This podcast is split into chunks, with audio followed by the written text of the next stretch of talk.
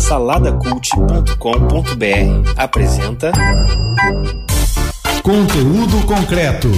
Conhecimento relevante em formato descontraído.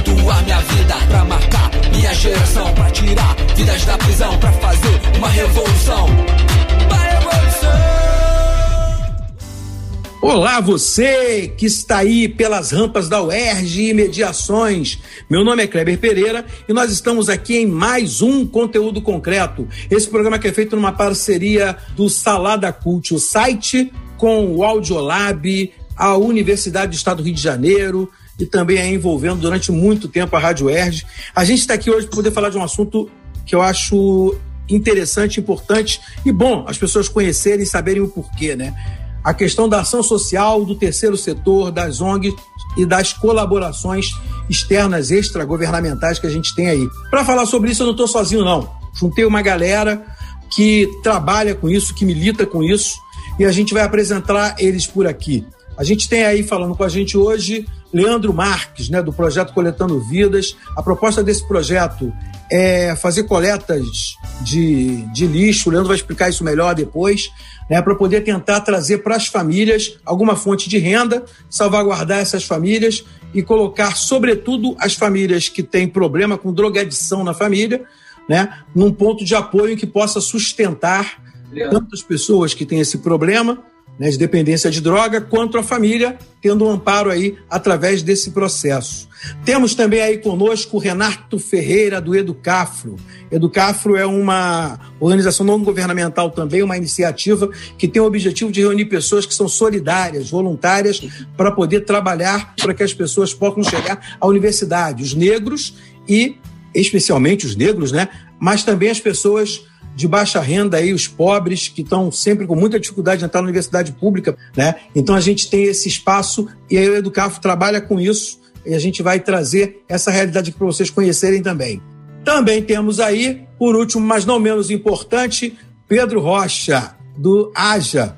Ele colabora para erradicar a extrema pobreza e a injustiça de comunidades, né? Tem um trabalho que trabalha com, com garotos né, trazendo para essa realidade uma inclusão social deles, uma forma de fazer um trabalho né, com que eles possam gerar renda também. Ele vai explicar para a gente como é que funciona isso e vai conversar com a gente aqui também sobre terceiro setor e como é que eles entraram nessa história. E está comigo também a querida Júlia Costa. Tudo bom, Júlia? Boa noite, Kleber. Tudo certo? Estou muito ansiosa para a conversa de hoje. Eu vou fazer uma pergunta padrão para a galera toda e vou começar pelo Leandro, né, para a gente poder conversar um pouquinho, falar de como é essa iniciativa, o que, que ele entende ser o terceiro setor, o que, que é essa iniciativa social que ele está gerindo. Fala com a gente, Leandro, tudo bem? Bem, Kleber, Júlia, Renato, Pedro, toda a galera que está a par aí do conteúdo concreto. Fala pra gente, Leandro, como é que é para você essa iniciativa, como é que ela surgiu, qual é o, o mote disso e o que é para você essa ajuda do terceiro setor? O que, que é o terceiro setor para você? Eu acho que tem uma explicação oficial, né, teórica, e tem o que é a realidade, a prática do que a gente vive, principalmente no Brasil, né, o entendimento do que seja né, um terceiro setor aqui nos países abaixo da linha do Equador e o que é lá em cima hemisfério norte é totalmente diferente, na prática principalmente. Mas o que eu entendo é o seguinte: um dia eu saí na rua, eu acolhi um morador de rua e levei para dentro da minha casa.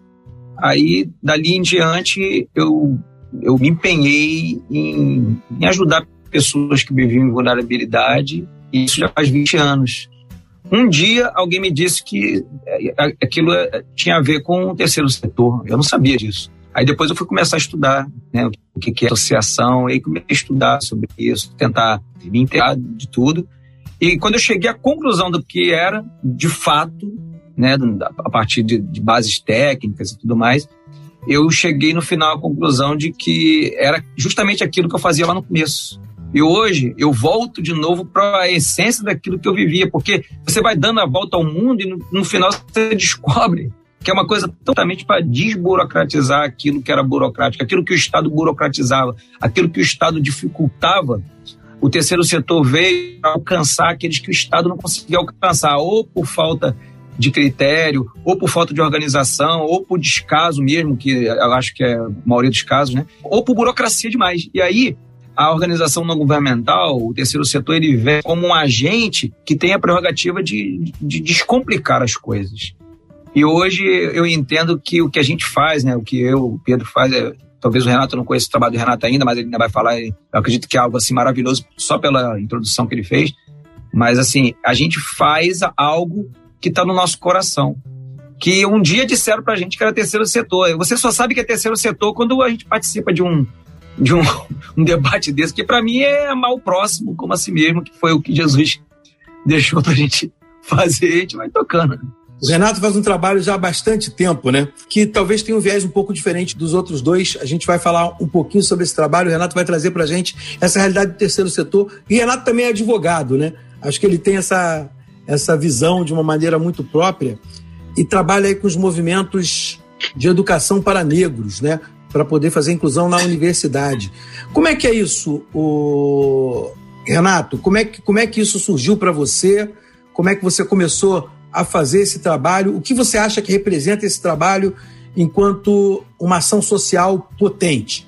Olá, boa noite, Kleber. Boa noite, Leandro. Boa noite a todo mundo aí, Júlia. É, olha, eu estou honrado de estar participando desse evento.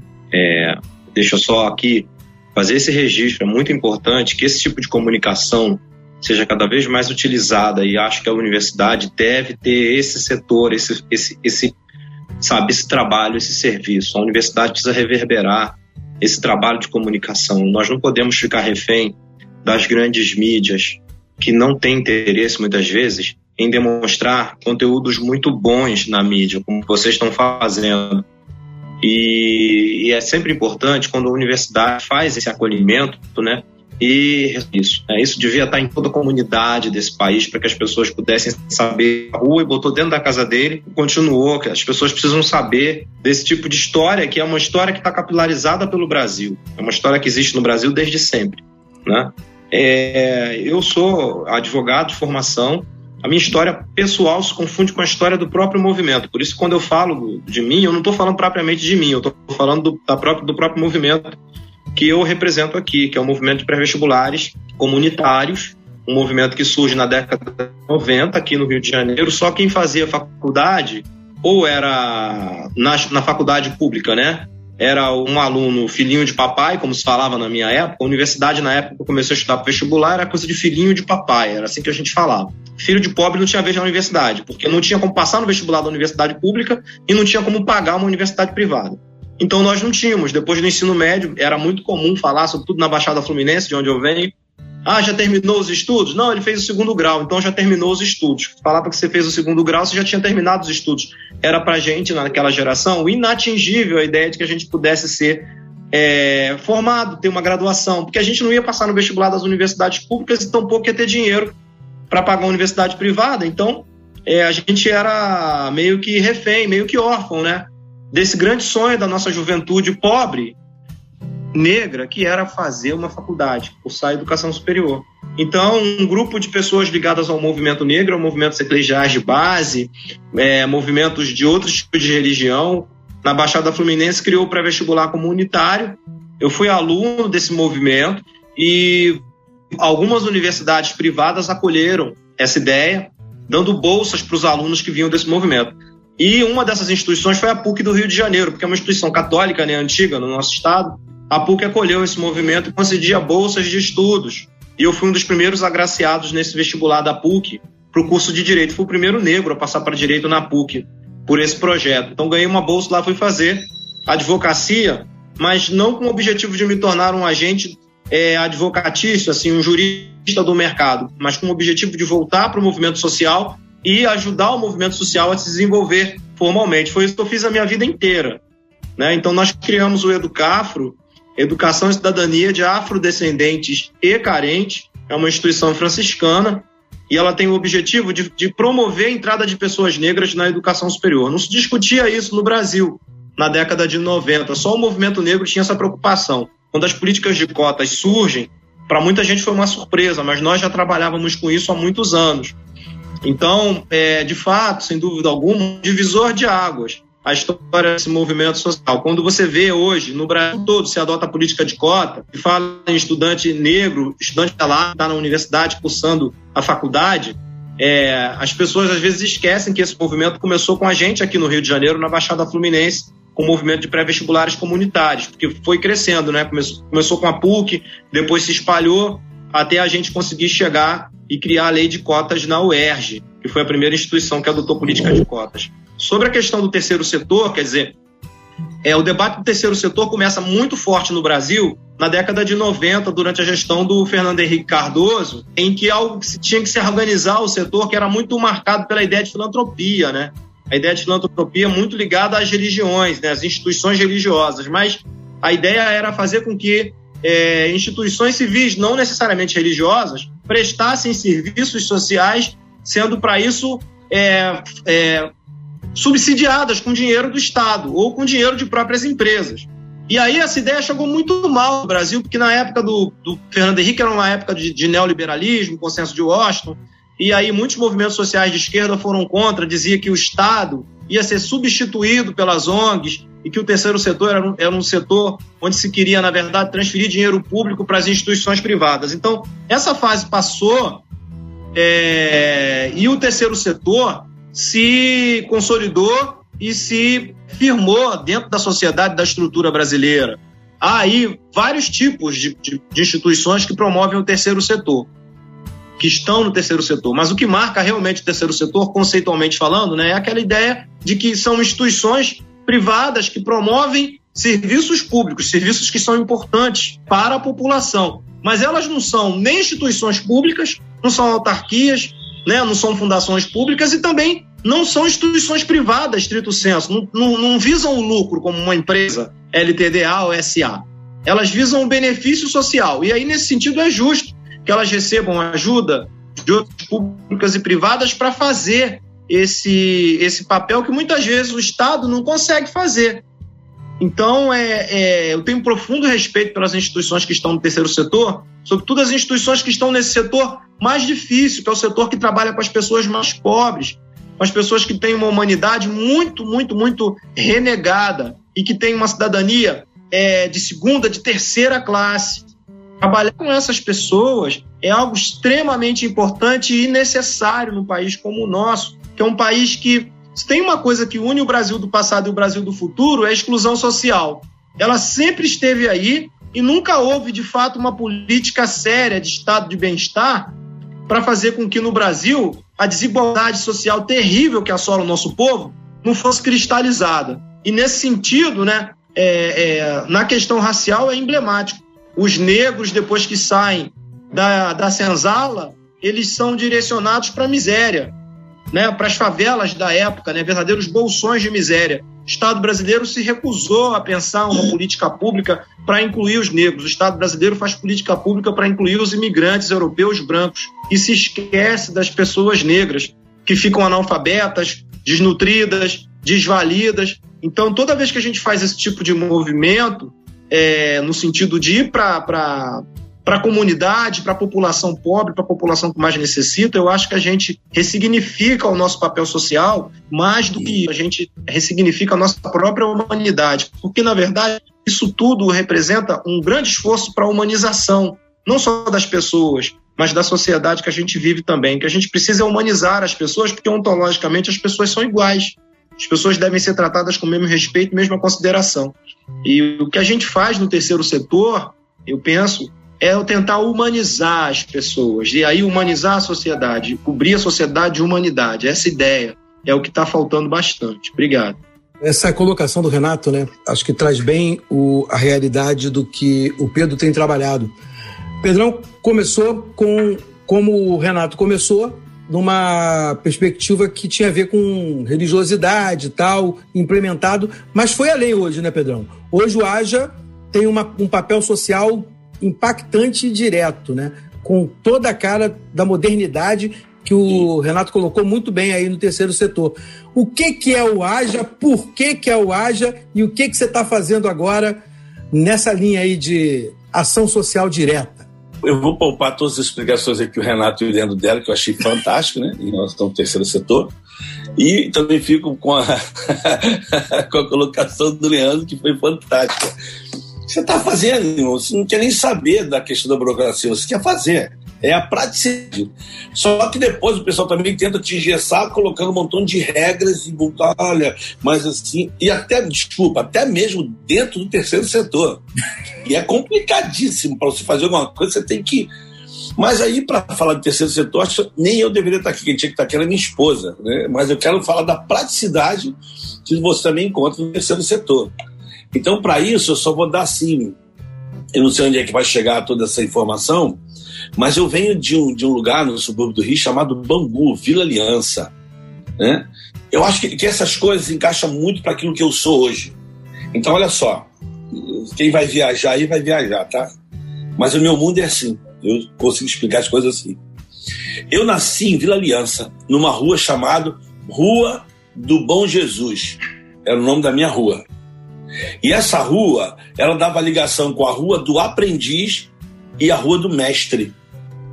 E a minha vida toda eu trabalhei na Rua do Carpinteiro, ou brinquei na Rua do Carpinteiro. Então, são coisas que, que quando eu vejo hoje na minha linha do tempo, influenciaram muito minha vida. Por quê? Eu vou, vou falar aqui, eu sei que vocês vão sentir falta disso. Eu fui gerado no meio de uma comunidade, Vila Aliança, que você tinha bons vizinhos. Sabe o que é bons vizinhos? É aquela que falta um quilo de arroz, a tua mãe fala assim, filho, vai lá na dona Valdete, pede ela se ela pode mandar um copo de arroz. Ah, vai lá na dona Dulciné, vê se ela tem um copo de óleo. Vai lá na Dulciné, vê se ela pode mandar um pouco de fubá. Sabe aquela troca que você tinha de bons vizinhos? Que dificilmente você encontra hoje nos prédios, né? Às vezes o cara mora no prédio 10 anos, não conhece nem quem é o seu vizinho, não fala. Então eu fui gerado nesse meio. Eu acho que aos 22 anos eu eu entendi a minha vocação, naquilo que eu entendi a minha vocação, aquilo que eu deveria fazer. E o que eu aprendi e o que eu fui chamado para fazer foi, como o Leandro falou, foi amar pessoas, andar com pessoas, construir pontes, né? E, e, e fazer essa ligação, né? Hoje, quando eu vejo o Renato falando aí, eu fico muito triste, né?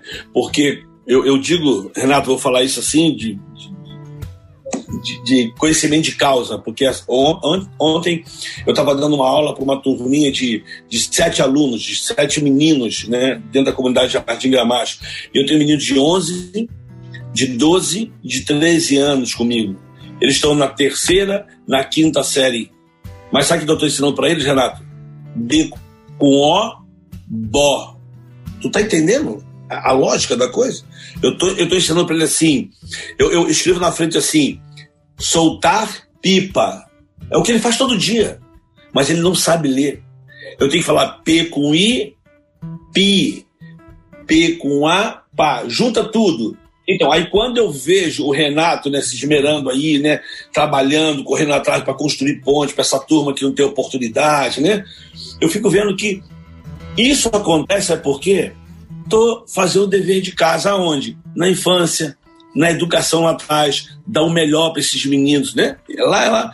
Por isso o nosso slogan do projeto é haja. São duas palavras, a e já. Há alguma coisa a ser feita? Faça já, mas faça com amor.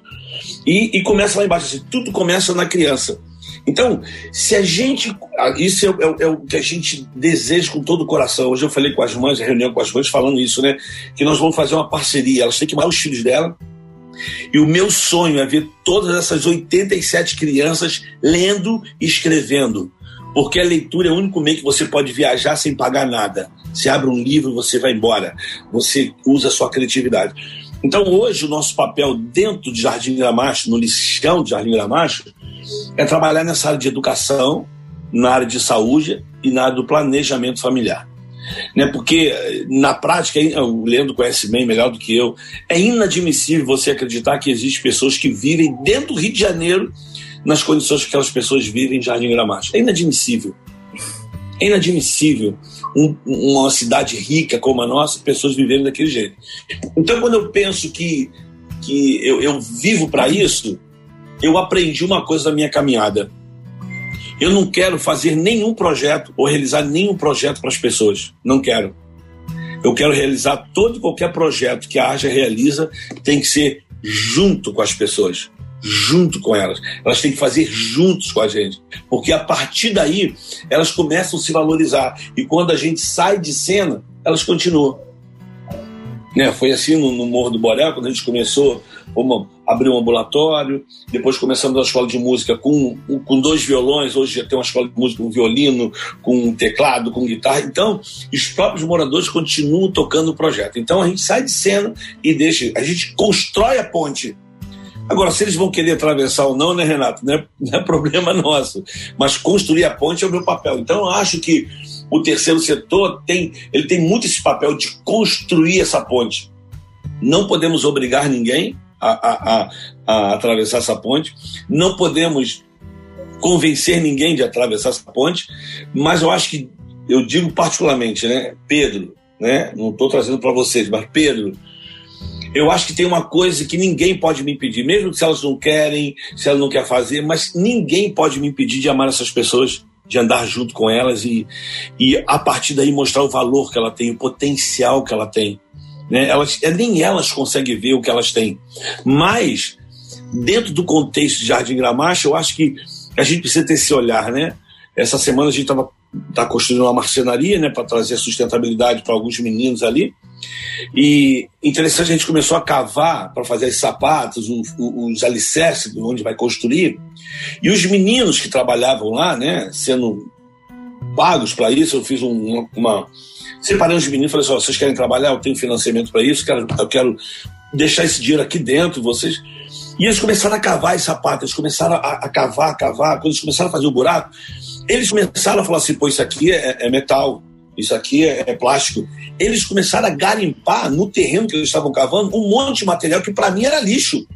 Para mim era lixo. Eu falei, cara, não, Pedro, isso aqui dá para vender, porque a vida deles foi trabalhar na reciclagem, no lixão. Então ele tem uma percepção de olhar que eu não tenho. Então, quando aqueles meninos começaram a juntar o material, no final de semana, o total deu quase 270 reais que eles venderam só de lixo que eles tiraram do buraco onde ia fazer os alicerces. Aí falou, onde tu quer chegar? Onde eu quero chegar é que eles têm essa percepção do que tem valor do que não tem no meio do lixo. Então, quando nós, né, desse terceiro setor, eu acho que esse é o meu papel, eu e minha esposa, a gente fala muito isso, nós temos a minha percepção de fora, de olhar para eles como um terreno e garimpar coisas boas que nem eles sabem que tem. E quando você garimpa isso, não é não, Renato? Tu foi garimpado, não foi, Renato? Alguém te garimpou, alguém colocou brilho nos teus olhos e aí você está aí, é o que você é hoje. Então eu acredito que todo mundo tem o potencial. Não vou me iludir dizendo que todo mundo tem o potencial de ser médico, nada, mas todo mundo tem o potencial, pelo menos, de ter uma escola técnica, de ser um bom profissional, de ter um estudo digno. Todo mundo tem. Agora você precisa tirar esse brilho dele, você precisa garimpar isso. Então o Haja tem esse papel a gente quer fazer a palavra se sentir vida, haja, que haja dentro deles esse desejo de falar assim, não, cara, eu posso. Não, eu tô aqui, mas eu, eu posso dar a volta, não, eu, eu, eu vou conseguir. E a gente, junto com eles, vai dando esse empurrão, saindo de cena, mostrando. Esse é o papel do Haja, né? Na extrema pobreza, a gente garimpar coisas maravilhosas, preciosas que tem ali. A gente tem uma música, né? O Leandro conhece, o Kleber também conhece, uma música que a gente fez pro Morro do Borel que diz: Morro do Borel tem muita coisa boa saindo daqui. Então a gente diz que viver no morro para conhecer a realidade da comunidade, gente que rala para sobreviver na legalidade ou na malandragem. Mas o que importa mesmo é descobrir tem muita coisa boa saindo daqui tem quem se empenha para melhorar, mudando o mundo à sua volta. Tem quem tem valor, tem quem tem coragem, atitude certa para mudar. Todos têm valor, todos fazem parte nessa vida de comunidade. Então, quando eu olho para o morro, eu não posso ver apenas que lá só tem bandido, não tem. Numa população de 25 mil pessoas do Morro do Borel, se tiver 200 pessoas envolvidas com tráfico é muito. Então não posso dizer que todo mundo ali é bandido, que todo mundo ali é isso, aquilo, não. Mas é garimpar essa turma. Então o nosso papel hoje é garimpar essas pessoas, é mostrar para elas que elas têm valor, que elas podem ser sim, ter a possibilidade e a chance de poder chegar onde elas querem. A gente fala assim para as crianças do Jardim Gramático: a vida vai além do jardim. Tem um mundo ali fora que vocês precisam conhecer. E quando vocês conhecerem, vocês vão ver que vocês são capazes de chegar em lugares que vocês jamais imaginaram chegar. É isso que a gente faz. É, rapaz, caramba!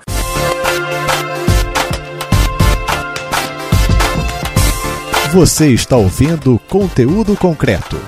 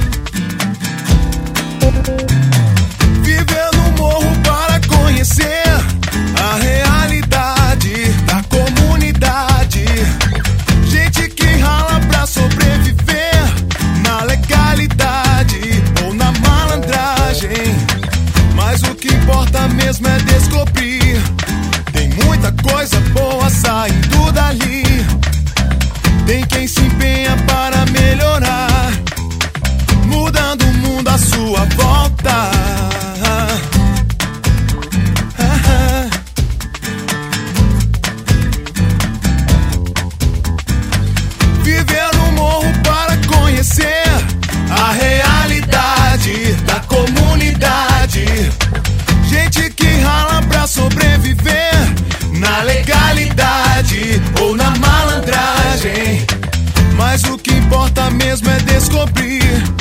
Tem muita coisa boa saindo dali.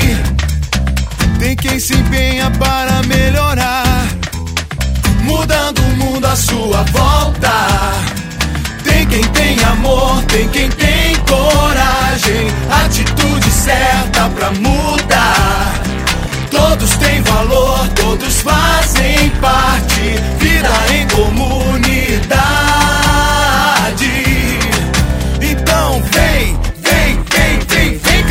a gente. Eu moro na Tijuca, na rua São Miguel.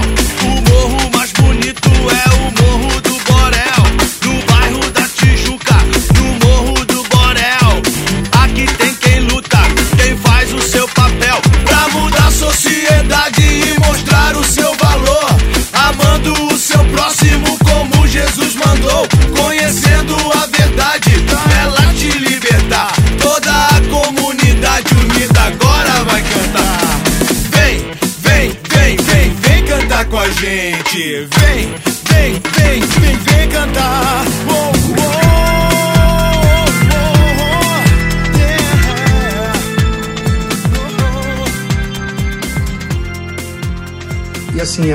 riqueza em cada, em cada projeto, em cada fala de vocês, que as pessoas precisam conhecer e saber. Né? Então, acho que o papel da, do conteúdo concreto é justamente esse.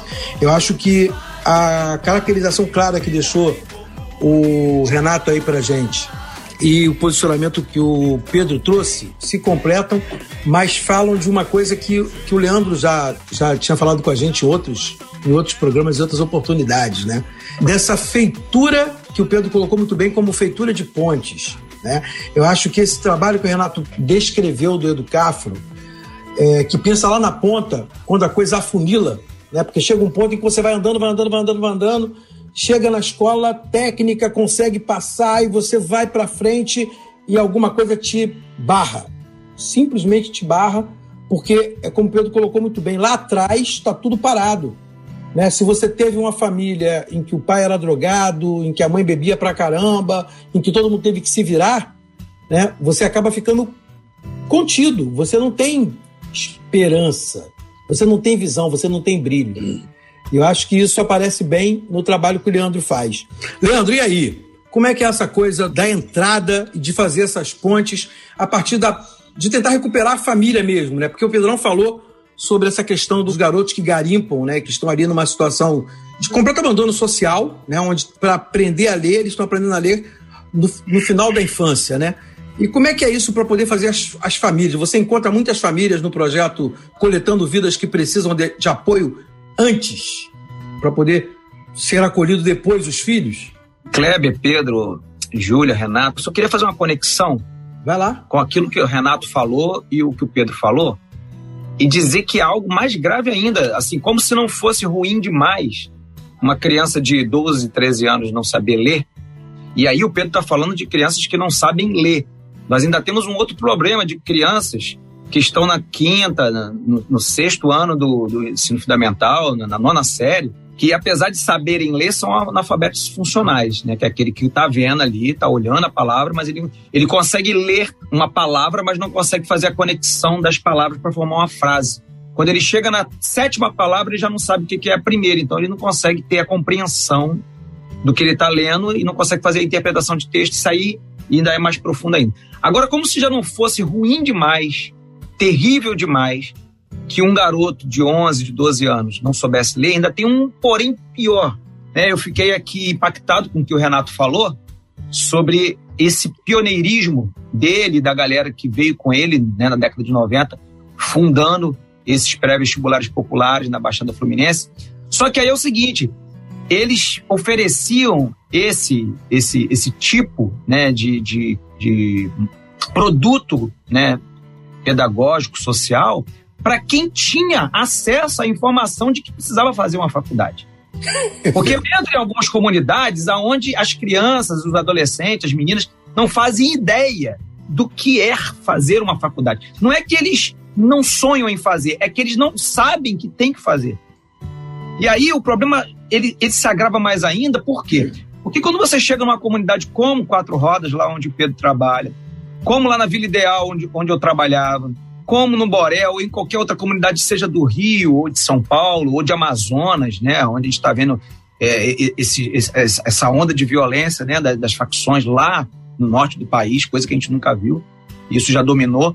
Eu trabalho com usuários de drogas, o crack já está em mais de 5 mil municípios do, do Brasil. O Brasil, que é o maior consumidor de crack do mundo e o segundo maior consumidor de cocaína do mundo, quando você chega numa comunidade dessa e você fala para um menino sobre faculdade, ele olha para sua cara e assim com toda a genuidade dele, não é a questão é, é legítimo inclusive o que ele te fala.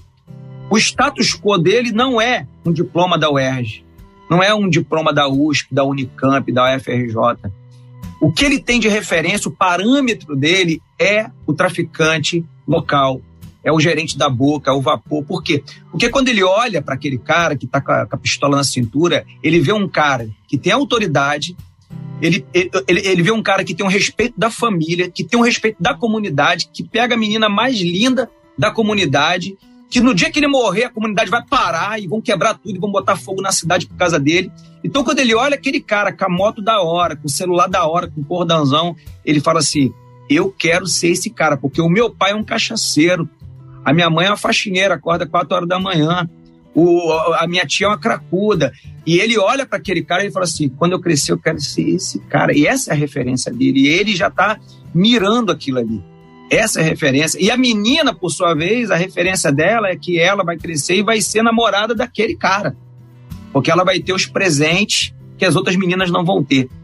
Então, essa realidade é tão grotesca que, ainda que tendo a oferta desse produto, né, do Enem hoje, que é a porta de entrada para que qualquer, qualquer adolescente possa ter acesso à faculdade pública no Brasil, né? E, e é fora é do mesmo... Brasil, inclusive, né? É, no Brasil e fora do Brasil, inclusive. Mesmo tendo essa, essa oferta, mesmo, mesmo tendo, é, tendo sido aberta, né, escancarada essa porta, a gente, a, gente, a gente agradece os movimentos populares, porque tudo isso começou justamente com, com, com esse grito da, da, da, da Baixada Fluminense, da, da, periferia, né, dos trabalhos que Renato participou. E aí isso, isso cresceu e hoje é, é, tão bacana. Mas mesmo assim a gente não consegue alcançar um público que não faz ideia de que precisa fazer a faculdade, de, de que precisa, de que E aqui eu estou falando de um grupo que nem chegou ao ensino médio e que nunca vai chegar ao ensino médio.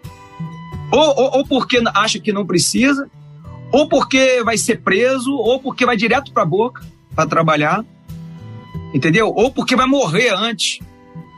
E eu tenho tido acesso a essa, essa, a essa realidade, porque quando a gente trabalha com os usuários, né, principalmente mulheres, a gente tem uma, uma casa de recuperação, uma comunidade terapêutica chamada Casa de Apoio à Família Coletando Vidas, que fica lá pertinho do Pedro também.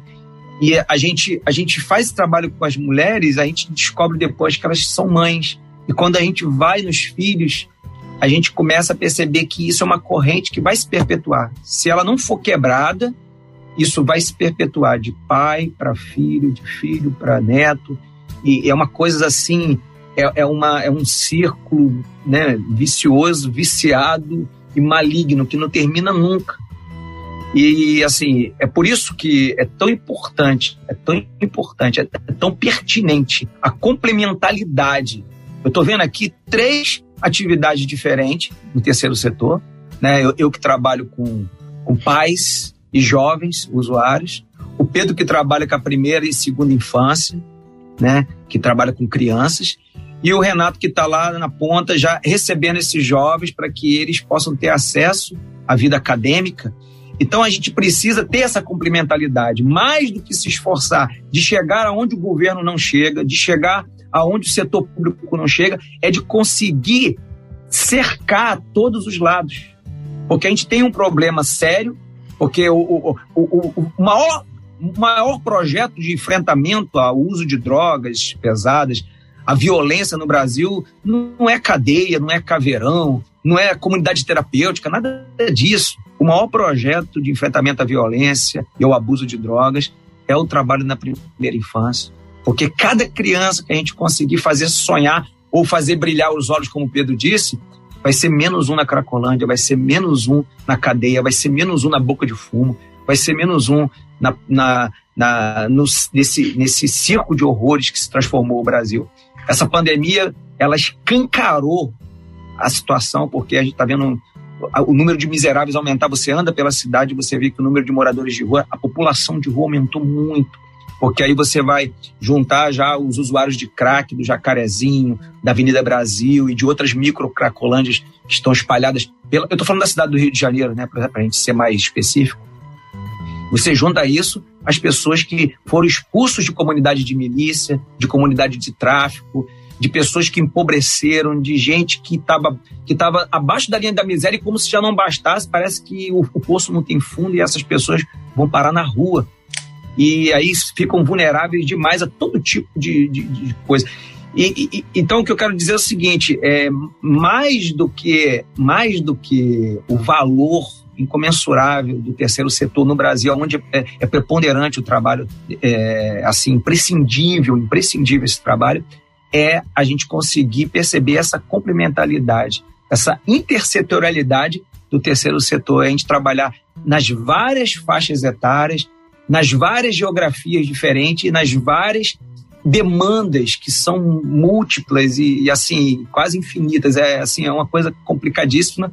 Haja amor haja ONGs haja terceiro setor para lidar com tanta demanda. Bacana a fala do Leandro da complementariedade e queria falar uma coisa assim, um testemunho que eu queria dar.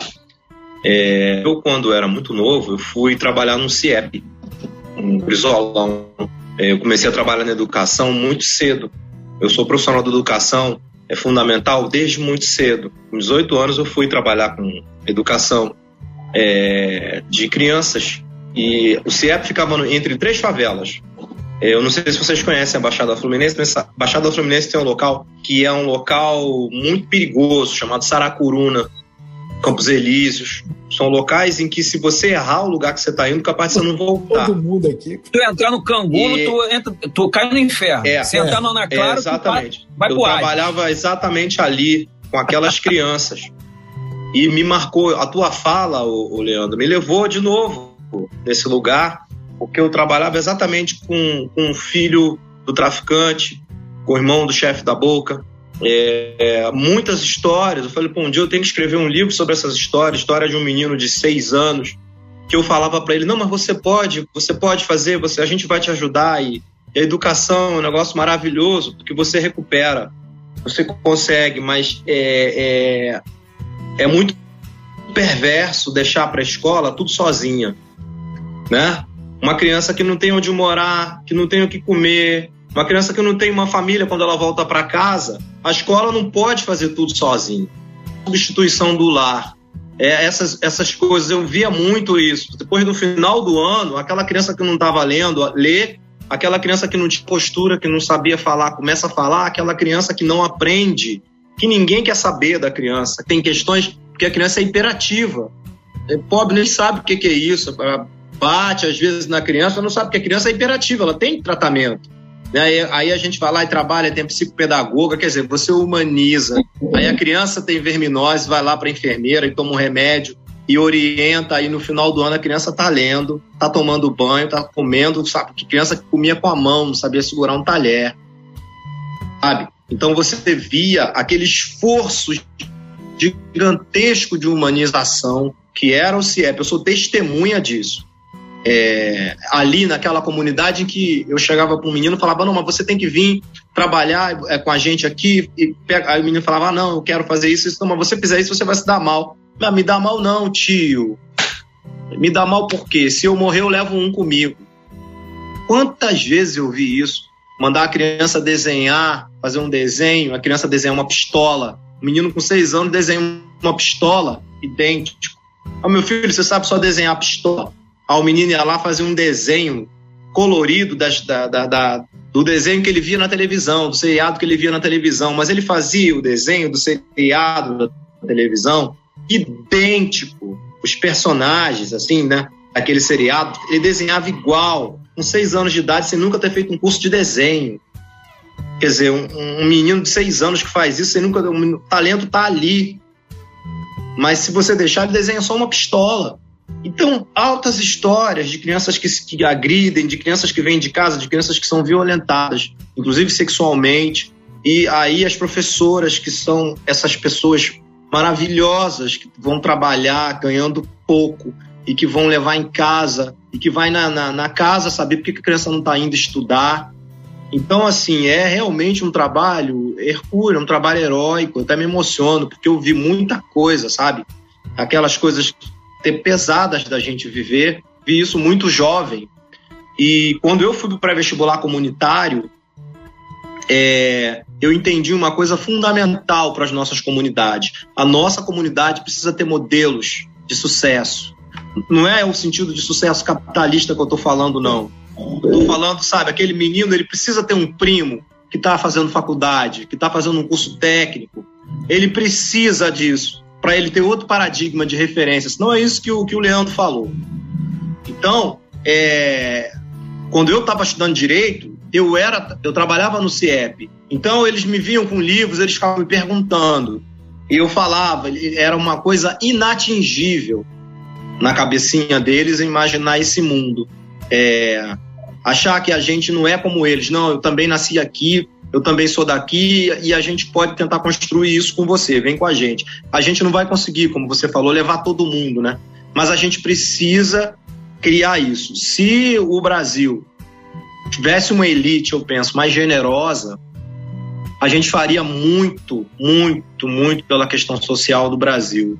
Eu não sei até que ponto o povo brasileiro ainda vai aguentar essa exclusão. Não sei até que ponto as pessoas vão aguentar essa exclusão. Ainda mais agora com a pandemia, escancarou, né? O, o, sistema capitalista que se desenvolve no Brasil, ele não tem compromisso nenhum com a humanidade do mais pobre, do vulnerável, não tem compromisso nenhum. Nós já vimos os auxílios emergenciais que eles dão. Não tem compromisso com a sobrevivência das pessoas, com a dignidade das pessoas. Aliás, nunca tiveram. Se a gente for olhar para trás, a gente percebe a abolição da escravatura, lançar aquela população imensa na, sai da senzala e vai morrer de fome. O Florestan Fernandes, que investigou o pós-abolição no Brasil como ninguém, ele falava: depois da abolição, os negros foram lançados à miséria e eles morriam de fome.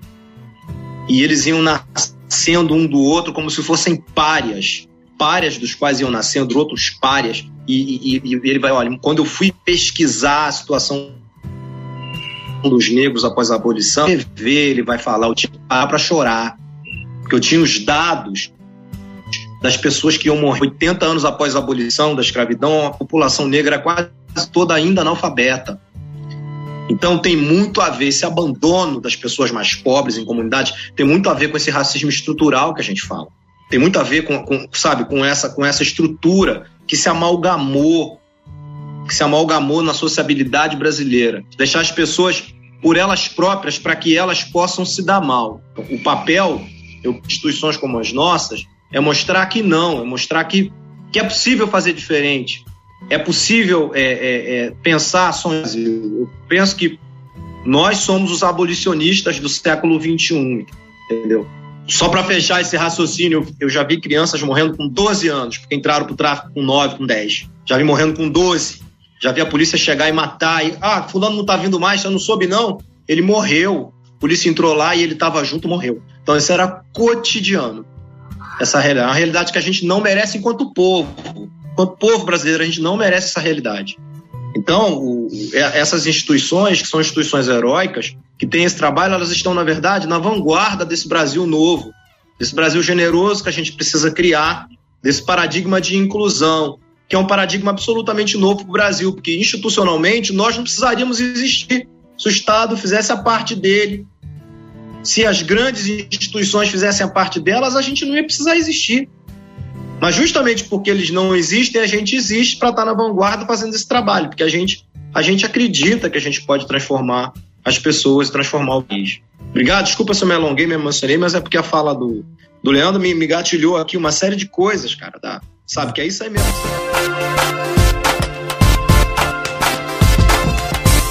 Você está ouvindo conteúdo concreto.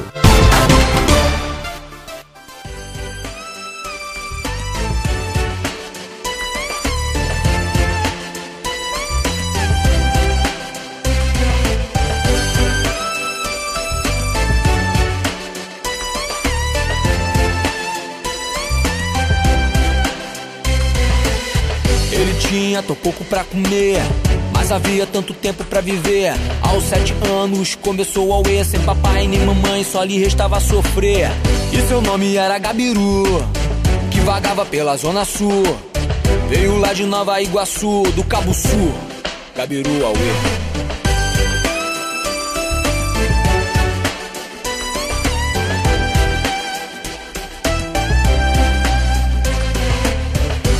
Ônibus, implorar no bar. Bob's McDonald's e aonde mais pintar. Toma na cara, moleque, sai pra lá. Gabiruzinho, sua sina era penar.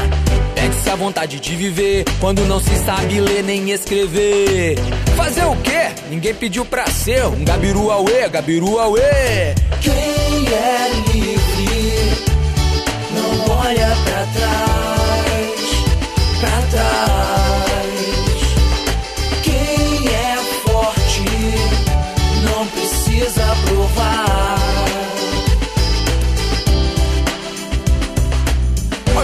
Anos, começou a cheirar, parou de pedir, agora seu negócio era roubar. Corre da polícia, segurança, cafetão. Vida de cachorro é melhor que vida de ladrão.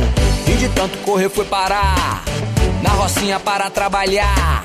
De fogueteiro que é pra avisar. Que sujou aí, Gabiru Aue. Quem é livre não olha pra trás,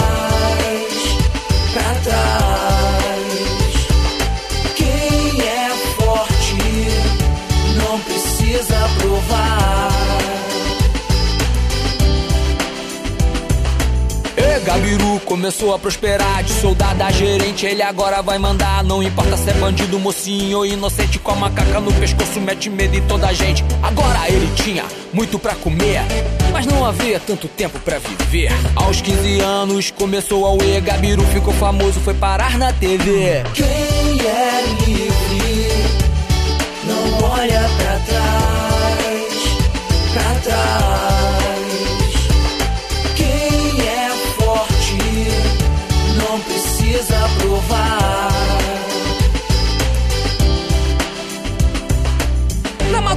do dia 25, festa no morro, a favela está sorrindo. Gabiru presenteava os aliados, mas ele não pôde prever o inesperado. Sobe correndo que o portão do morro abriu, homens de azul e de preto como jamais se viu. Vaza, parceiro, o invadiu, acertaram o Gabiru, a casa caiu. Gabiru não resistiu. E no outro dia o povo invadiu a pista. A chapa esquentou, o trânsito parou. E no meio da multidão havia um garoto de apenas sete anos segurando uma faixa onde ele mesmo escreveu: Gabiru morreu, Gabiru morreu.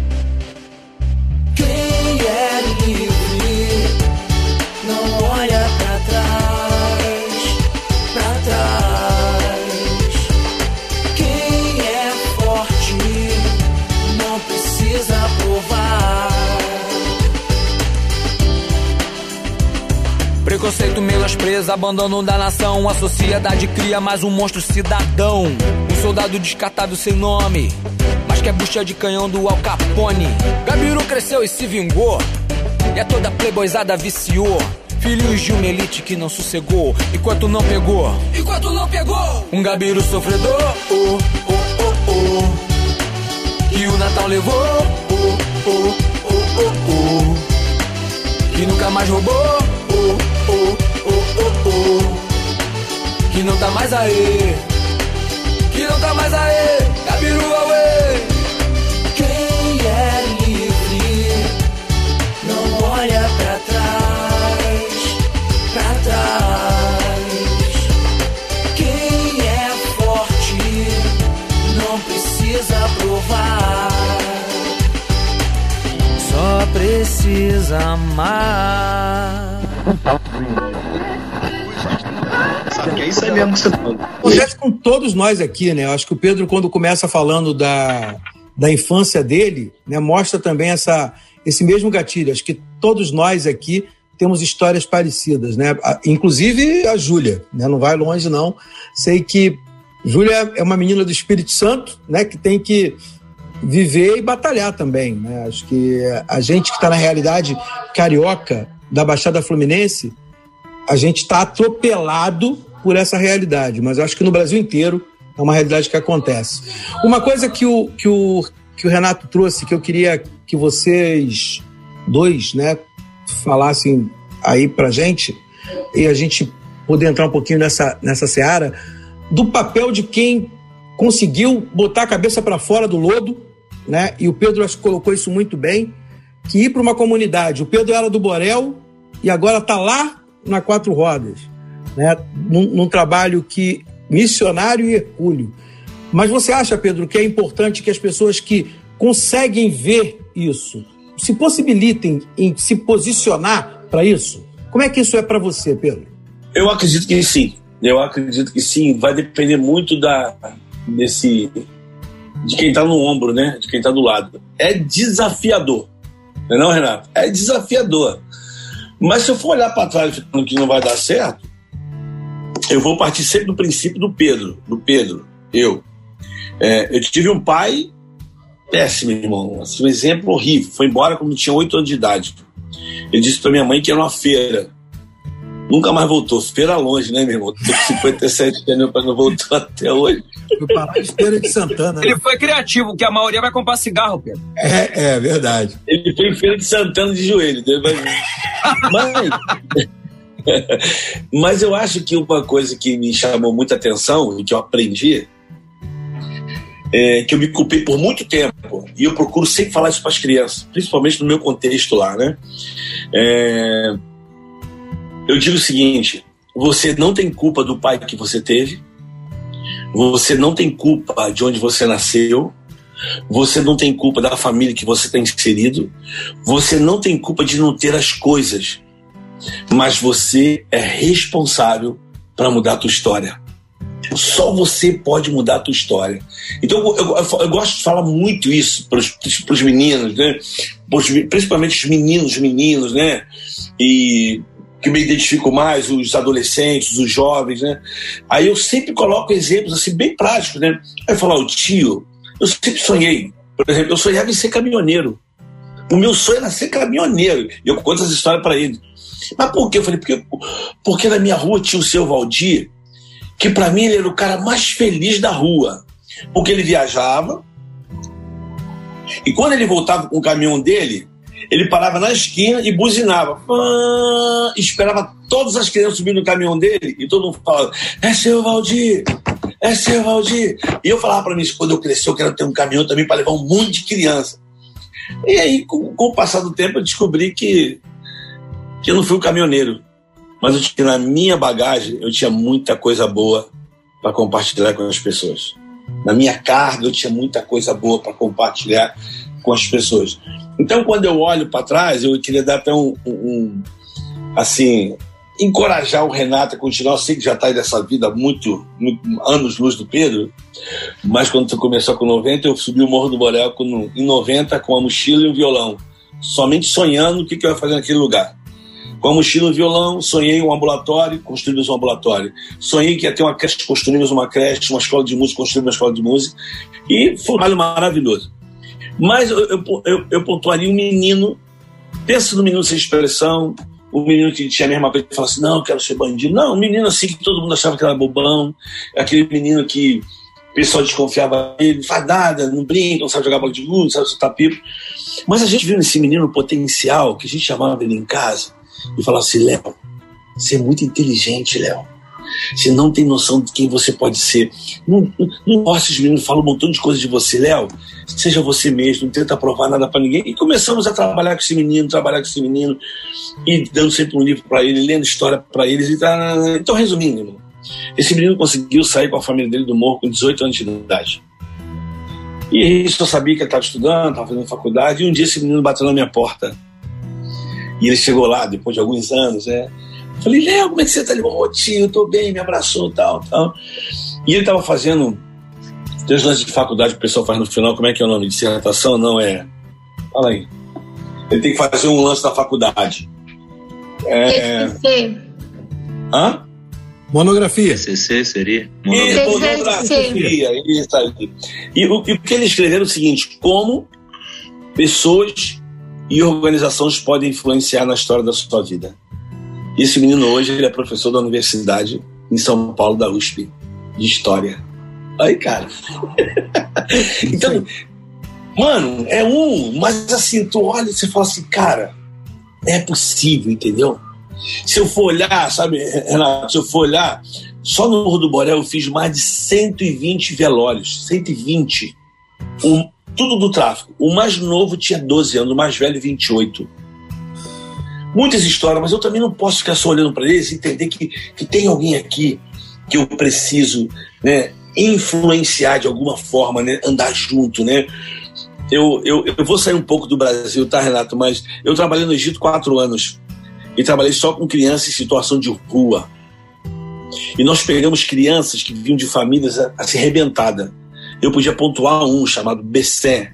Esse menino ele vivia preso dentro de uma caixa o pai dele trabalhava com lixo e um dia ele conseguiu fugir dessa caixa e foi para o Cairo, para a cidade do Cairo. E no Cairo nós encontramos esse menino na rua com 12 anos, o BC. Não tomava banho, não gostava de banho. Meus filhos que ensinaram ele a tomar banho, que tinha que tomar banho. Ele ficou com a gente quatro meses sem tomar banho. Ele fedia. E a gente, eu vou chorar aqui, valeu, irmão? Pegamos a confiança dele. E BC, você é muito especial, tal, tal. Só não consegui fazer ele ser flamenguista, né? Meu filho levou ele para ser vascaíno. Mas, resumindo, o Bessem hoje, o Bessem, ele é cozinheiro do Hotel Hilton. Airo. O Bessé casou. O Bessé tem uma família maravilhosa. Então, quando você vê essa possibilidade de você construir essa ponte e falar, cara, você pode ir, você é inteligente, você vai. Talvez eu estou começando tudo do zero hoje em Jardim Gramar. São três anos que eu estou lá como Aja, né? dois anos como Aja né? mas já estamos lá dentro quase cinco anos, porque os dois primeiros anos foi para conhecer as pessoas, andar com as pessoas, ter a confiança das pessoas. Mas hoje eu tenho um grupo de meninos que a gente vai construir essa marcenaria porque são de mim que têm aptidão para madeira, para artesanato. E a gente quer fazer disso, deles sonharem mais alto, deles, deles entenderem que eles podem, que eles podem chegar lá, né, que eles podem ir além do que os pais dele foram. Eles podem ser ir além do que os pais dele foram apenas catadores, mas eles podem ser muito mais. Mas isso não é fácil. O Leandro, você e o Leandro estavam falando aqui, eu notei umas coisas aqui bem interessantes, né? Quando o Leandro falou, por quê? Eu falo, porque falta política pública. A gente só existe pela falha desse, de, do governo, né? desses políticos. Eu vou abrir meu coração para vocês aqui. Eu paguei de imposto de renda, eu paguei de imposto de renda, eu, eu paguei de imposto, quase 4.700 reais. Então a história diz, cara, a história diz que a gente trabalha até final de junho só de para pagar imposto. E para onde é que vai tudo isso, mano? Essa é a minha pergunta sempre, porque nós poderíamos ter boas escolas, nós poderíamos ter boa alimentação. E não que eu seja contra, mas eu tenho pessoas hoje em Jardim Gramacho que mandam seus filhos, não só em Jardim, mas em outros lugares tem, que mandam seus filhos para a escola para não perder o Bolsa Família. Então os valores são mudados, né? Eu não, eu não quero que meu filho vá para a escola para ele aprender, não. Eu, eu, quero que ele vá. Se vai aprender ou não, não quero saber. Eu não posso é perder esse, esse crédito do governo. E não, isso é é um direito que a criança tem de se alimentar bem, é um direito que ela tem de estudar, é um direito que ela tem numa sala de aula legal, é um direito que ela tem. Aí eu, eu vou pegar mais fundo agora, Renato. Eu tenho, eu tenho um filho, os meus filhos falam três idiomas quatro, né, um pouco de árabe. Então eles falam inglês, português, é, alemão e árabe. Estudaram bem, né, tiveram um, uma condição legal de poder estudar bem, não por mim, porque esposa, minha esposa é de outro país. E olha, e pensa agora, o país que é minha esposa, de onde ela vem, eles entendem que onde tiver um cidadão do país dele, eles vão investir na educação dessa criança. Mano, eu tô no Brasil. E o país dela lá do outro lado e investe na educação dos meus filhos. Tu entende a crise que eu tenho? Porque toda criança deveria ter. E a minha esposa diz assim: que, que essa escola que meus filhos estudam aqui, que é caríssima, qualquer escola no país dela é para qualquer criança. Não tem esse preço. Qualquer criança tem o direito de estudar. Então, o meu filho teve um problema no Egito por conta do árabe, e a gente descobriu neles a dislexia, grau 4 a dificuldade de falar, de, de a letra. Por que eu estou falando isso? Porque por muitas vezes eu errei, e muitas vezes algumas mães e pessoas que trabalham com criança erram quando você fala assim, quando a criança chega para você e fala assim, pô, Renato, não gosto de estudar não, não quero ir para a escola não. Não é que ele não quer ir para a escola, é que ele tem uma dificuldade. E que nem sempre as pessoas percebem essa dificuldade nele. Pode ser uma dislexia. Renato, eu vou falar para você assim, quando eu descobri que meu filho tinha dislexia, você não tem noção quanto eu chorei. São as crianças do Morro do Borel. Porque, mal ou bem, eu, eu posso levar o meu filho no psicopedagogo, no neuro, concorda? Mas eu pergunto, quantas mães podem levar o seu filho no, no pedagogo, no psicopedagogo para uma consulta, para um fono? Quantas? Não. Porque ela trabalha o dia todo, quando volta, pergunta, foi na escola? Fui, já mentiu. Eu fui, não quero mais estudar, a professora não me entende, eu, eu, sou, eu sou burro. Mas não é porque é burro, é porque falta uma percepção que aquela criança dela precisa de um atendimento né, um pouquinho mais. O meu filho falava para mim: Eu sou burro, pai. Eu sou burro. Eu fiz certo, mas a professora fez errado. A professora. E aí a, a, a psicopedagoga foi na escola e falou assim: Eu quero que vocês deem uma prova pro Noah oral. Ele não pode fazer uma, uma prova escrita. Meu filho começou a fazer prova oral. As provas oral do meu filho era tudo oito, nove. Porque a compreensão dele de escrever era muito difícil, mas ele entendia tudo tudo. Eu falava, como é que tu é burro se você fala três idiomas? Como é que você é burro? Então, até para o meu filho, dentro de uma família equilibrada, existe essa dificuldade. Agora, tu imagina nas famílias né, que você trabalhou, que o Leandro trabalha, que eu trabalho, imagina aonde uma criança dessa vai ter, aonde uma criança, né, que é muito mais grave, como o Leandro falou, eu estou te falando de criança que está no com o obó, B com o IP, eu estou falando de crianças que estão na terceira e quarta série. Elas estão na quarta série. É, é, esse, é esse, esse modelo de desenvolvimento que tem no Brasil, que prega que o país tem que crescer a economia, desenvolver a economia, para que o povo possa consumir. Uhum. E esse é um modelo, inclusive, que o, os governos progressistas caíram nessa armadilha. Uhum. 13 anos no poder e não revolucionaram a educação. Porque você vai, o Brasil vai ter que desenvolver, não tem o país que tem a décima economia do mundo vai ter que se desenvolver. Não tem como, o país que tem esse solo, que tem essa produção, que tem, vai que se desenvolver. A questão é saber o que, que nós vamos fazer com esse desenvolvimento. A gente quer que as pessoas sejam só consumidores ou a gente quer dar dignidade para as pessoas. O professor Darcy Ribeiro, que estudou muito o Brasil, ele falava que o projeto de educação no Brasil ele não era outra coisa que senão um projeto de poder. Então, quando você, eu estava falando aqui do, do pós-abolição, nunca houve um projeto de poder para a educação no Brasil. Nunca houve isso. Nunca houve, sobretudo nas comunidades mais pobres. Se você for olhar as contradições, é muito interessante. Quando você, porque o que nós estamos falando aqui é de educação. Eu penso que nossos projetos se articulam e se, e se somam na questão da educação, né? E a gente, universidade. Então você repara, né? é, a escola pública boa era uma escola pública para a classe média. Nunca que a escola pública foi uma escola pública boa para as pessoas mais pobres de comunidade. Qual era a dificuldade?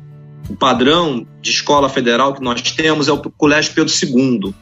Qual era a dificuldade de se fazer colégios Pedro II por esse país, nessas comunidades? O padrão de escolas técnicas é a Escola Técnica Federal. Mas olha onde ficam as escolas técnicas federais e olha os, os alunos, o público das escolas técnicas federais. É, no ano 2000 fizeram uma pesquisa Apenas 8% dos brasileiros, 8% dos brasileiros entre 18 e 24 anos estavam na universidade. Tá? Nos anos 2000, o Brasil já estava ali entre as 15 principais potências do planeta. Só 8% estava na universidade. Aí você vai para a Argentina, para a Argentina, que tem uma economia menor, você tinha 17%. Você vai para o Chile, 27%. Eu não estou nem falando Alemanha, já tem 75%, 80%, Estados Unidos 70%. Eu estou falando aqui do lado.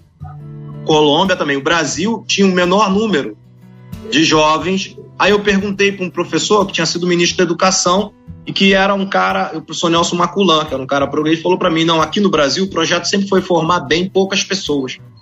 Então, assim, impacto, quando eu chego. Na, eu sou filho de peão, sou neto de peão, e eu fui peão até os 18 anos de idade.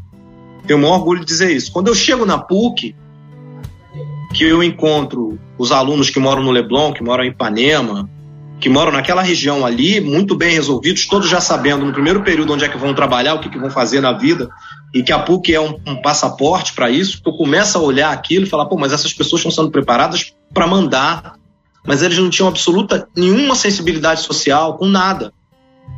Então eu ali eu vi assim que o movimento social estava é, querendo algo diferente. Quer dizer, é importantíssimo que a gente promova lideranças entre as pessoas da comunidade, que a gente promova em todas as faixas é, pessoas na comunidade para serem líderes, para porque as pessoas da comunidade que vão liderar esse processo. Eu não tenho nenhuma esperança nesse Brasil, nesse Brasil opulento, que é um Brasil que, que se desumanizou, porque não tem projeto para o país, eles não têm projeto para o país. Tanto é que o país sai de uma situação de gueto na década de 30, o país era atrasado, rural.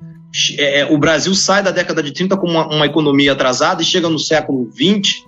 Aqui no final do século 20, década de 80, o Brasil já era a vigésima, a vigésima potência econômica do planeta. O Brasil produz jatos que nenhum lugar do mundo produz. Então, o Brasil não consegue fazer uma mãe ferver uma água para o filho não morrer de desinteria. Entendeu? Então, assim, essas contradições no Brasil, elas são projetos elas são, são projetos de poder, projetos de poder, que passa por isso que você está falando, e que a gente precisa ficar atento, porque ou a gente desarticula essa. essa porque não é difícil. Se não é. É difícil para a gente, porque a gente não tem estrutura, a estrutura de um Estado, a estrutura é, de grandes empresas. Porque se quisesse fazer, já tinham feito, porque tempo houve. Houve muito tempo, passou década, o século XX inteiro. Veja, a Europa foi destruída duas vezes durante o século XX e se reconstruiu. O Japão, na Segunda Guerra, foi acabado, arrasado. E o Japão se reconstruiu uma das maiores potências educacionais do planeta. Por que, que o Brasil nunca quis resolver isso? Então, aqui é uma, é uma política ideológica, realmente, de manter poucos com muito e a maioria das pessoas com muito pouco, inclusive sem esse capital, que eu não falo do capital econômico, eu falo do capital cultural, da inteligência, do menino que desenha como desenhou para mim. Eu não sei desenhar uma árvore, eu não sei desenhar uma casa voando, eu não sei desenhar. E um menino com seis anos nunca fez um curso, desenha. Sabe, os bonecos que ele vê na televisão iguais e pinta com a mesma coisa. Um menino desse, negro, que mora ali no Cangulo, viu, o, o, o Leandro? Com seis anos de idade, se você educar, ele pode ser qualquer coisa, cara. Qualquer coisa. Mas não, não, aí você depois fica sabendo que essa criança entrou pro tráfico, essa criança parou de vir, com 12 anos essa criança foi assassinada. Isso, isso é um negócio muito duro e isso é ruim para o país. Aí tem um debate republicano também. Que a gente fala muito de comunidade, as pessoas ficam pensando que a gente está falando da nossa. Não, isso é um debate republicano, porque nós estamos perdendo talentos que poderiam produzir maravilhas, produzir teses, produzir é, é, medicina, produzir biologia, produzir educação, pessoas que produziam, poderiam produzir coisas maravilhosas que estão sendo mortas, que estão sendo abandonadas aí porque a gente não muda esse sistema de opressão e de exclusão que a gente que a gente faz. Como tinha falado o, o Leandro muito bem, quer dizer, é porque nasceu na comunidade, porque tem essa história de vida, é preciso reproduzir esse ciclo vicioso. Eu tenho essa opção, eu tenho que ir para o tráfico porque esse é o meu paradigma. E o nosso papel é dizer que não, existem outros paradigmas, mas pena que a gente é muito só nesse processo. É um projeto muito. O nosso processo, eu sei que vocês sabem disso, é um processo muito solitário esse nosso. Cara, fantástico. Vocês falaram coisas fantásticas. Eu tô. Eu não vou dormir essa noite, né? Essa noite vai ser difícil. Deixa eu falar um negócio aqui rapidinho, Kleber. Fala. Eu, eu, tava, eu tava vendo um, um. Como é que fala? Um documentário do Animal Planet. Uhum. Animal Planet. Eu gosto muito de Animal Planet. Causa... Eu gosto de ver o leão comendo lá o cervo, lá o jacaré brigando com o búfalo, a cobra, não sei o que e tal.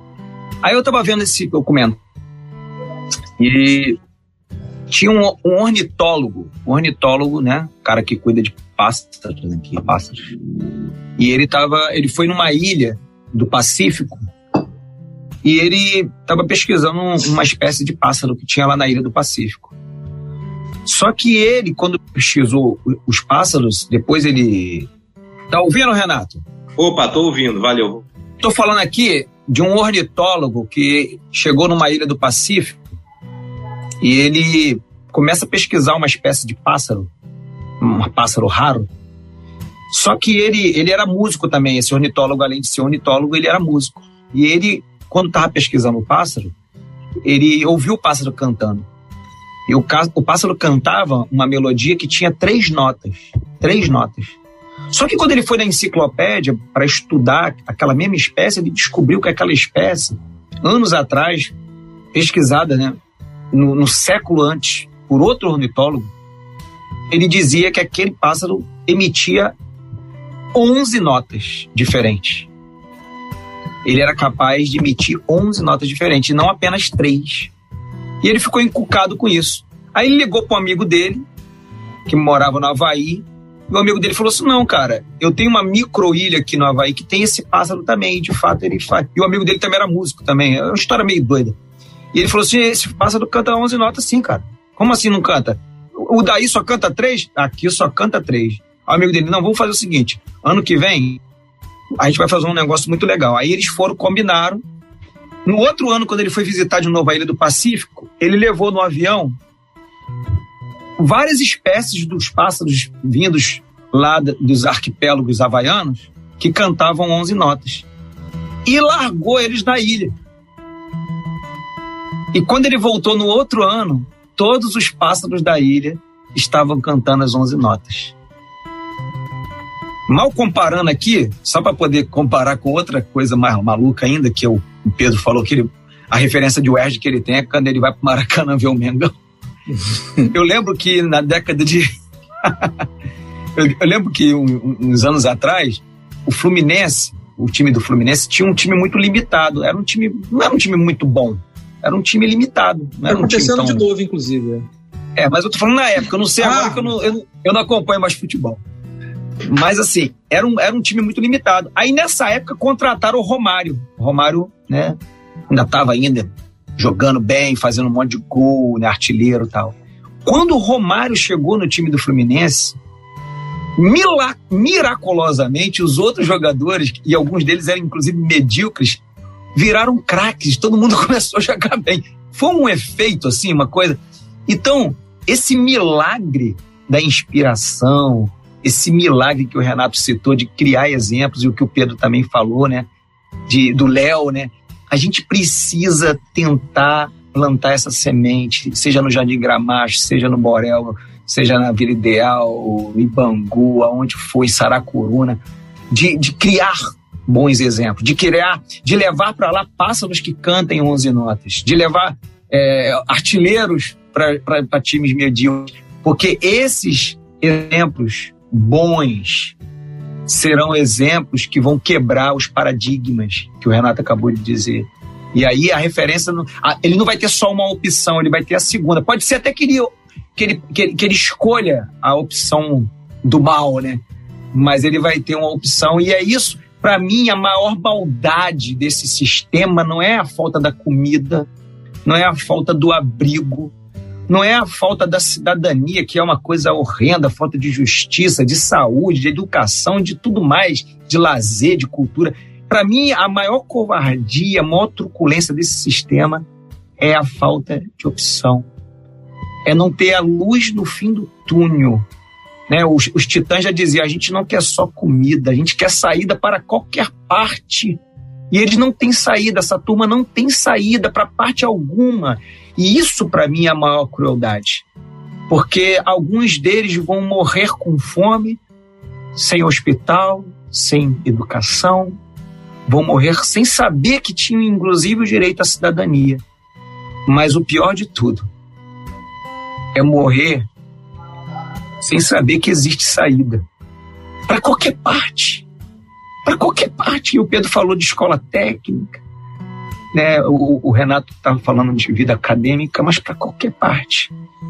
E assim, me perdoe, eu estou me emocionando aqui, mas graças a Deus pela vida do Pedro, pela vida do Renato, pela tua vida de Júlia, de, de, de estarem né, fazendo esse debate, de enriquecerem né, essa pauta e, e da UERJ de apoiar né, esse, esse, esse movimento, porque e a UERJ também é, é vítima de tudo isso.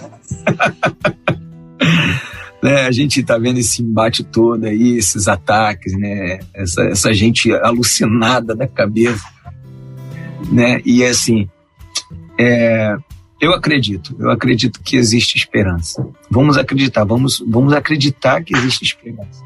Vamos levar bons exemplos para dentro desses guetos, dentro dessas comunidades, para dentro dessas senzalas modernas, para que o único, a única referência não seja o capitão do mato, que a referência possa ser um Machado de Assis perdido no espaço que aparece de tempos em tempos e consegue ensinar e notas para os outros passarinhos cantarem também. Que todos eles formem um lindo coral, é isso que a gente quer.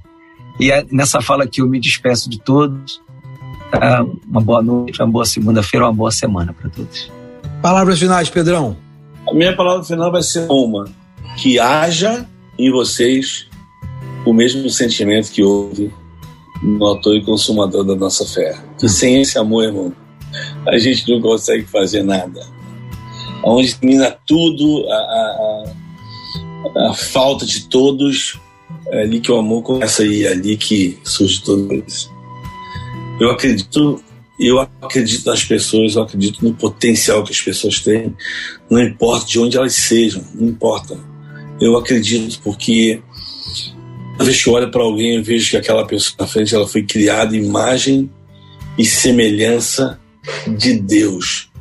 E por isso, de verdade, ela, ela precisa ter uma chance, ela precisa de ter a dignidade, ela precisa ser respeitada, ela precisa ter seus direitos assegurados, ela precisa. Então tem que haver esse sentimento, porque senão a gente não consegue nada. E falo por isso todo dia. Todo dia eu mato um leão, mas todo dia eu não desisto. Todo dia que eu pego meu carro e vou para Jardim Gramacho, eu acredito que ali, como o Leandro falou, né, a gente tem pessoas que sabem uma nota, duas, três, mas a gente sabe que no fundo, no fundo, elas sabem as onze. O que a gente precisa é só aguçar elas a cantar e a andar. É isso aí. É isso que eu acredito. Renato, palavra final. Olha, obrigado aí. Uma honra estar aqui, saber dessas histórias. É muito emocionante. Como a gente está na UERJ, vou contar uma história que me emocionou, que eu pude ouvir.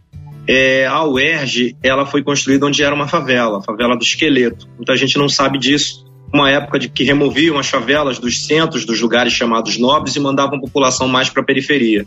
A UERJ foi construída em cima de onde era a favela do Esqueleto. Uma das coisas que mais me emocionou nessa coisa toda foi que eu, quando virei professor de educação, na época dava aula na educação, da UERJ, era professor contratado, e eu fui professor de uma aluna que era a moradora dessa favela. E ela foi removida com a mãe e com a avó da favela. E ela foi morar na Mangueira. E ela dizia que virou empregada doméstica, então ela passava de ônibus indo para casa e ela passava em frente ao UERJ, depois que a UERJ tornou uma universidade, ela falava: Poxa, um dia eu ainda vou estudar nessa universidade porque eu morei aqui. Quando criança, eu lembro que eu fui moradora da favela aqui do Esqueleto. E veio para política de cotas, ela tentou vestibular, uma mulher negra que era empregada doméstica, ela se tornou é, graduanda e ela fez pedagogia na UERJ, se formou em educação. Eu tive orgulho de ser professor dela e ouvir essa história, uma das histórias mais emocionantes que eu já ouvi na UERJ. E ela continuou estudando, entrou para o mestrado, é pesquisadora. Então, para você ver, quer dizer, uma pessoa que era da favela, uma pessoa que empregada doméstica, é, que por conta desse sonho, né, foi para a universidade, trouxe essa história bonita de vida, de superação, é uma história muito digna. E eu sempre falo essa história assim, né, porque é muito importante que a gente possa promover histórias como essas de superação de pessoas que podem fazer a diferença. Isso tem em todo lugar, isso não tem raça, não tem classe social, isso, isso é uma coisa do ser humano, o ser humano pode brilhar. As pessoas foram feitas para brilhar, não para morrer de fome, como dizia lá o Caetano Veloso nos bons tempos. Eu queria agradecer muito ao teu programa, ao Erge aqui, por ter me dado essa oportunidade de poder estar dialogando com vocês aqui e aprendendo tanto com essas histórias que vocês trouxeram, viu? Saio daqui renovado, sobretudo renovado, com mais oxigênio para poder respirar melhor nas lutas. Obrigado aí pela generosidade de vocês comigo. Obrigado mesmo, muito axé. Julinha. Eu Julinha tô- falou muito. Falou muito. Muita coisa. Você teve chance, gente. Eu tô sem palavras, isso sim. Não, mas assim, de coração, tô assim, emocionada, extasiada com esse momento. Foi de fato é um presente, uma gratidão pela vida de vocês e pelo trabalho que vocês desenvolvem, pelo que vocês contribuem, né, para o nosso país, para pessoas como a gente. Nossa, assim, maravilhada com tudo que eu ouvi. Eu acho que o que fica aí desse programa, né, dessa, desse nosso bate-papo, né, eu, eu me sinto mais do que privilegiado e honrado. Eu sempre quis juntar essas histórias, né? Leandro sabe disso, Pedro também. Convidei esse homem tantas vezes, né, para a gente poder bater esse papo comprido e complexo, para a gente poder trazer essas histórias para as pessoas poderem ver essa história, né? Eu acho que o Renato marcou isso muito bem. É, a partir da, da universidade poder contar essa história é uma é um privilégio, né? E eu posso dizer da minha experiência, né? Eu sou fruto disso, né? Eu sou fruto dessa caminhada, dessa batalha, né? Filho de ferroviário, né? Com uma dona de casa, um com a quarta, outro com a quinta série, mas que criaram quatro filhos, né? Dos quais dois chegaram à universidade. Eu só fui fazer a universidade depois de maduro, depois de velho, né? Fui fazer o ERG, fiz pedagogia primeiro, Aí acabei me articulando com o pessoal das cotas na época, porque eu estava na pedagogia. Trabalhei muito pelas cotas na UERJ, fiz muitos debates. A minha monografia final, Pedro, foi Etnia, Educação e Cidadania. Justamente falando sobre esse gargalo maldito que a gente tem de fazer com que, com que os negros e pobres e carentes nunca cheguem à universidade, porque aquilo não é espaço para eles. E eu ouvi isso na UERJ inúmeras vezes, inúmeras vezes. Eu ouvi isso muitas vezes. Eu estou na UERJ há, há 27 anos e eu ouço isso sempre, ouço isso até hoje. Né? Eu ainda ouço isso. Para ter um programa como esse que a gente tem, a gente sabe a dificuldade que é, né? Trazendo para a universidade pública a partir de uma voz negra que fala e que traz outras pessoas que conhecem a população do Rio de Janeiro, conhecem o povo do Rio de Janeiro. A gente sabe o quanto isso é complicado. Tenho certeza que o Renato, que está lá dentro, também sabe como isso é. Então, a gente estar nesse momento e poder falar dessas ações sociais, dessa incursão que é feita por pessoas comuns, porque vocês são gente comum, gente que veio de, de, de comunidades, que veio de lugares que não eram abastados e que conquistaram o espaço para fazer pessoas brilharem. Né? E acho que essa história Também. se estende né?